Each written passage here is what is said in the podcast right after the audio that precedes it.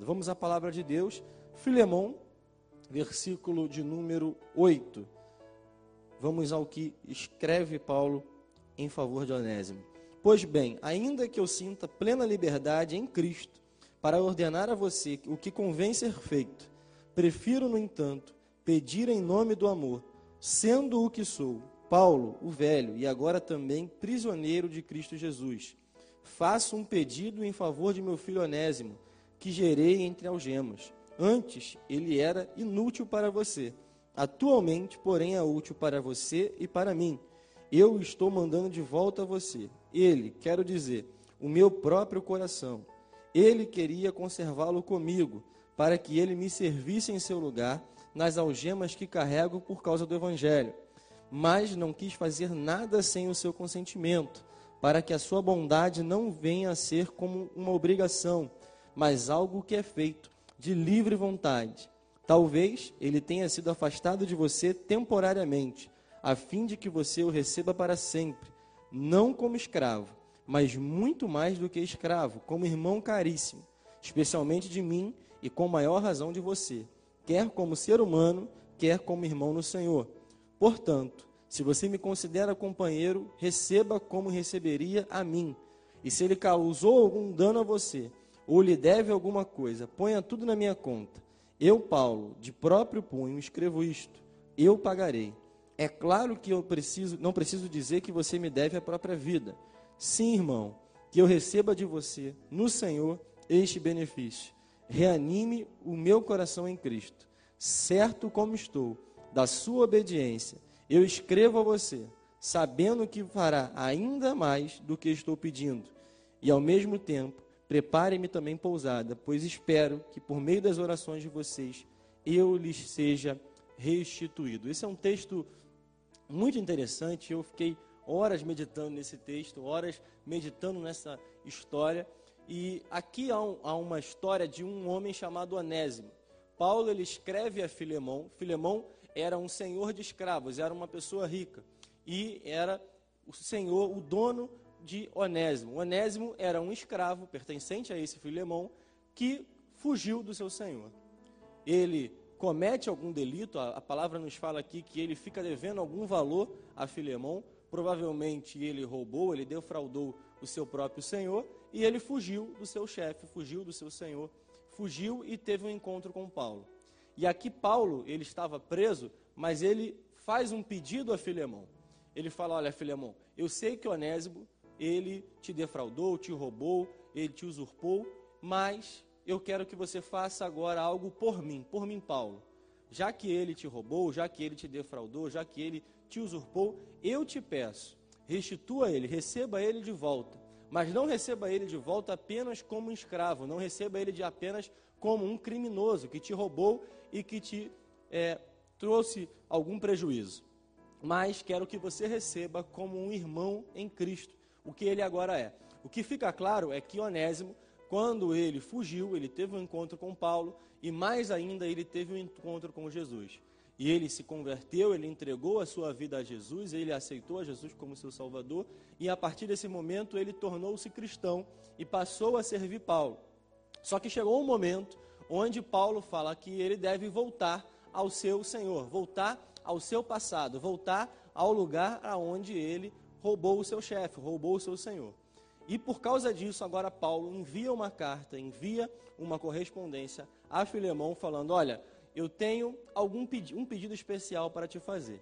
A gente vai ver que há algumas coisas muito interessantes nesse texto. Por exemplo, Filemão significa aquele que ama, aquele que é amoroso, aquele que tem carinho por outras pessoas. Onésimo significa útil. E a gente vai ver que Paulo ele usa exatamente esses significados desses nomes como importantes para essa história. Por exemplo, ele apela para o amor que Filemão tem por ele, Paulo, para que Filemão receba esse irmão de volta, receba esse escravo de volta. E a gente vai ver que o Onésimo, ele tem o significado de útil no seu nome, mas ele até a, a situação do roubo, até que ele rouba o seu chefe e foge, ele não tinha utilidade. E pode ser que Filemão achasse que Onésimo ele era um servo inútil. mas agora Paulo fala: olha, receba ele de volta, porque ele é útil não somente para você, como também para mim. Esse texto, ele me chamou muito a atenção, ele tem uma, uma ilustração muito bonita do que o Evangelho faz conosco, do Evangelho da graça que nos alcançou. Se a gente observar a história de Onésimo, ela é muito semelhante à minha e à sua história. Nós éramos escravos, e a palavra nos fala que nós éramos escravos do pecado, escravos da lei, escravos do nosso passado, e nós fomos alcançados pelo Evangelho, nós fomos alcançados pela graça de Jesus, assim como Onésimo também foi alcançado. E a gente vai ver que nós também tínhamos uma dívida, nós também tínhamos algo a pagar.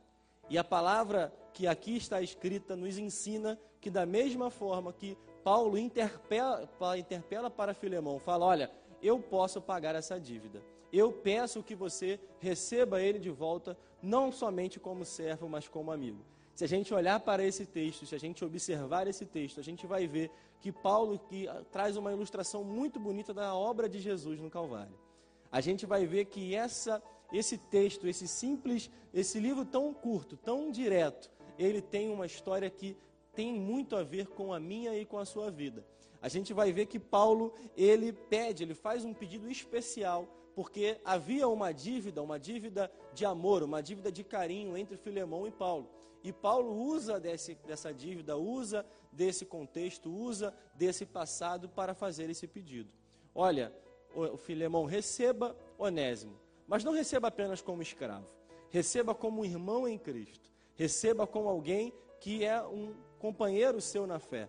A gente vai ver que a história do filho pródigo tem muito disso, porque o filho pródigo ele chega até o pai e ele aceita ser apenas um trabalhador, mas o pai o recebe com um abraço, recebe com um carinho e fala que ele é o filho amado, que faz uma festa para ele, recebe ele de volta. Da mesma forma, eu e você, nós não tínhamos condições de retornar ao Pai, nós não tínhamos condições de chegar até o Pai pelo nosso passado, pelos nossos pecados, por tudo aquilo que nós fomos e fizemos no passado.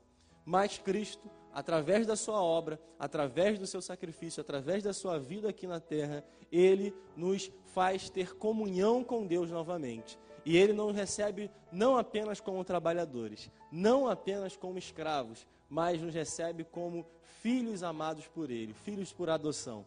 E a gente vai ver que Paulo, ele fala, olha, se há uma dívida, se há algo a ser pago, eu mesmo, Paulo, eu pago. Eu pago essa dívida.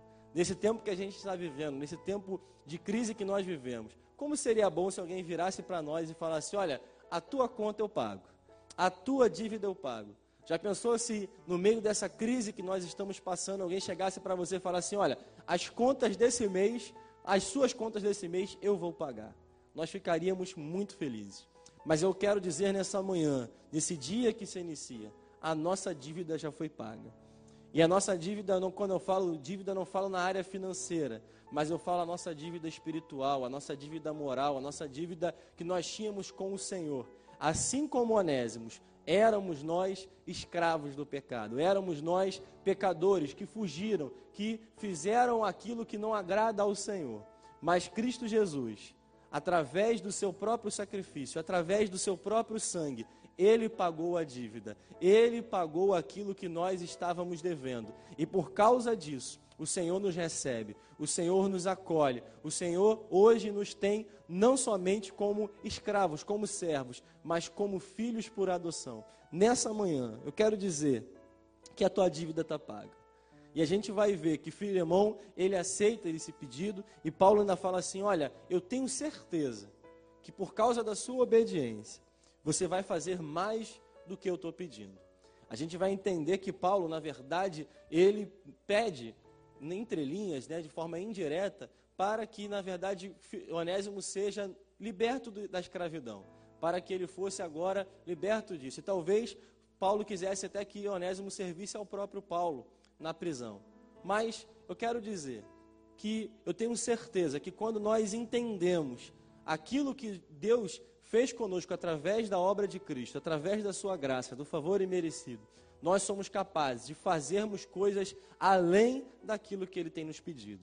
Eu tenho certeza que quando nós entendemos que nós precisamos obedecer ao Senhor, nós vamos além daquilo que é o normal, daquilo que é apenas o pedido por Ele. Que nessa manhã, que nós possamos alcançar um outro nível, um outro patamar, fazer além daquilo que Ele pede, porque a nossa dívida foi paga, porque nós somos gratos ao Senhor, porque Ele deu a Sua própria vida para que eu e você fôssemos o que nós somos hoje. E é por isso que nós estamos alegres. É por isso que no meio disso tudo que nós estamos passando, nós temos motivos para nos alegrar, porque nós somos portadores de uma boa notícia. Enquanto o mundo, enquanto toda a sociedade fala apenas de más notícias, nós temos uma boa notícia. A nossa dívida, ela foi paga. Como eu disse ontem, havia um passado, havia um fracasso, havia uma atitude que não agradou ao seu Senhor aqui por parte de Onésimo, mas esse passado ficou para trás. Nessa manhã eu quero dizer que o passado ficou para trás. Há um novo tempo que Deus estabeleceu